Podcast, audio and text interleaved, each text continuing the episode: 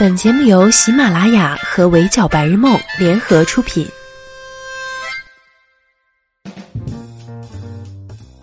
闹钟只能叫你起床，我负责叫醒梦想。Hello，大家好，欢迎收听本期的 Madam 神侃娱乐圈，我是 Madam 九九。十一假期已经接近尾声，还有两个月，二零一九就翻篇了。娱乐圈的各大年终盘点都开始蓄势待发。如果要盘点本年度最吸睛的情侣，别的 Madam 不敢保证，但向佐郭碧婷这一对儿一定是榜上有名。为什么？怎么还有人问为什么？你是平常都不上网的吗？这一对儿从同上综艺、公开恋情、宣布婚讯、日常出游到结婚，一举一动都在媒体的关注之下进行，随便牵个手就能登顶热搜，赚足眼球。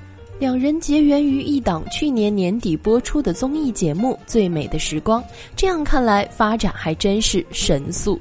这档综艺很轻松，主要讲亲子相处，就是明星带上自己的爸妈一起做做饭、旅旅游、柴米油盐，平淡真实。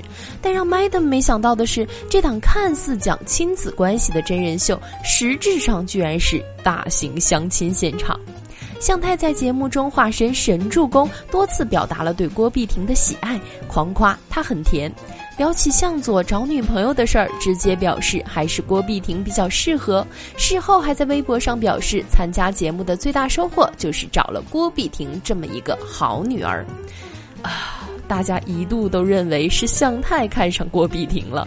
节目结束后，两人逛街被拍到，共用情侣款等恋爱迷雾弹没多久，今年三月十七日，向太就直接自曝式的宣布向佐求婚成功。郭碧婷，粉头向太表示：“我搞到真的了。”之后，两人就开启了疯狂撒狗粮的模式。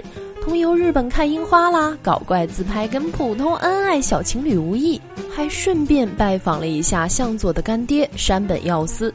这位时尚界的泰斗级人物还为两人手写贺卡，祝福他们幸福美满。两个人的形象口碑都不错，所以合体捞金啊，不对，合体出席活动肯定也不少，比如迪奥的各类大型时尚活动。金中间那位是娜塔莉波特曼吧？还有阿玛尼的活动，果然热恋中的小女生都喜欢往男友嘴上抹口红。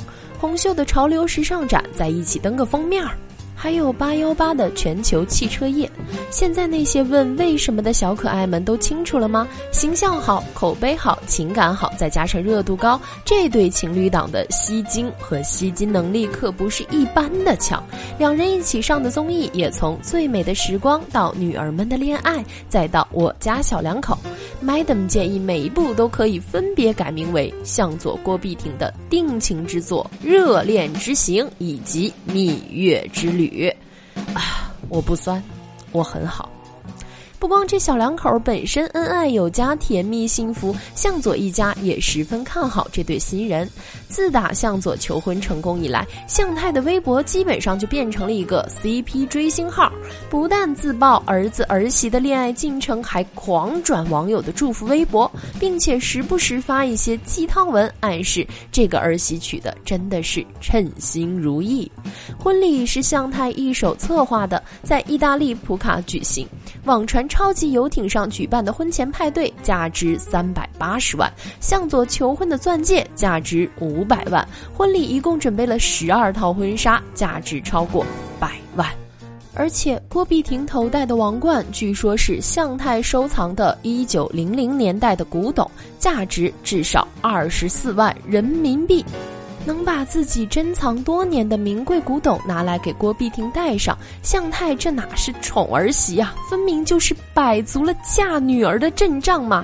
相比起向太直接热烈把好东西都给你的霸道婆婆宠儿媳模式，向华强对儿子的爱则更为内敛，更趋向于一种精神层面的传承，正是这场十亿婚礼最为贵重的部分。表面上来看，婚礼当天，向华强手上典雅 Frequation 腕表价值七十六万，而向佐手上戴的则是典雅 Freaknest 腕表，因为还未正式发售，售价难以估计，但至少是二百三十万以上。虽然这些加起来还不到一个亿，那这个婚礼到底值不值十个亿呢？从婚礼上的这张照片可以看出，向华强和向佐父子都选择佩戴典雅 Freak 系列的腕表。他们所选择的表款名字也颇具讲究。Vision 寓意着远见，是向华强对家族未来的高瞻远瞩；Nest 可以理解为下一代，代表着对于未来的憧憬。从 Vision 到 Nest，两块同系腕表之间，其实也是一种传承。所谓这种父子情谊和家族传承的精神，才是真正的无价之宝，这才是十亿婚礼最贵的东西。Freak 中文有异类的意思，身为异类，大多和普通人想的不一样，做的不一样。他们是敢于逆转行业法则，生来就注定改变世界的一群人。向爸爸选择这个系列来作为一种家风传承，给予儿子，足见其良苦用心。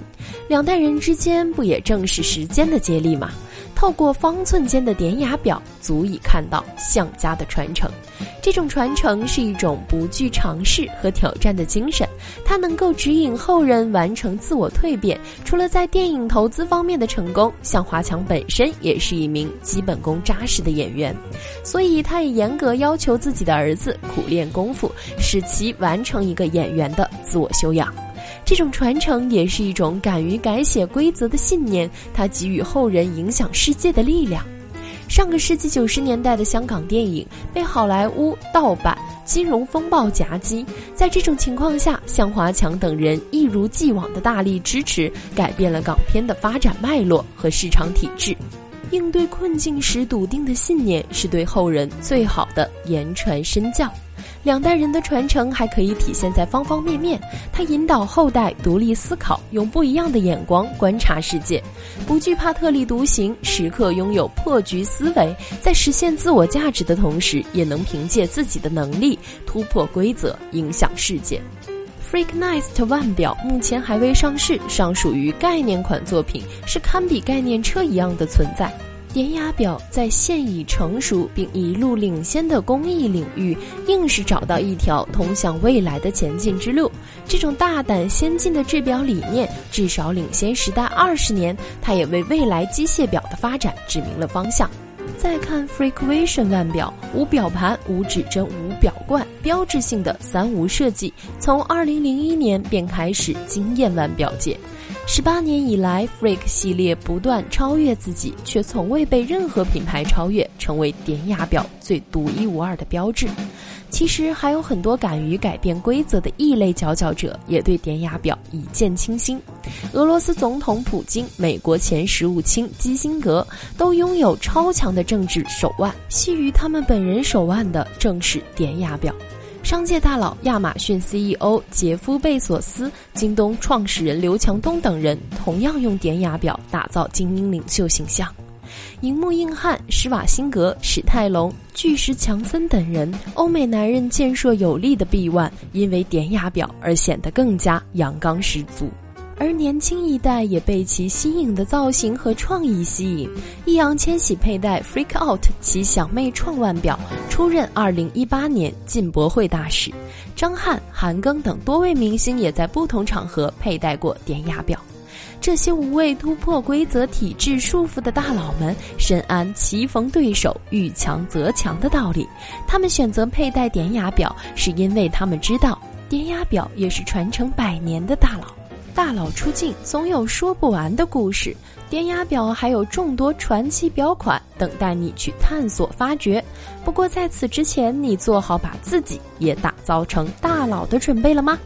好了，以上就是本期节目的全部内容。也欢迎收听的小耳朵们留言评论，关注微信公众号“围剿白日梦”。我是主播九九，我们下期不见不散喽，拜。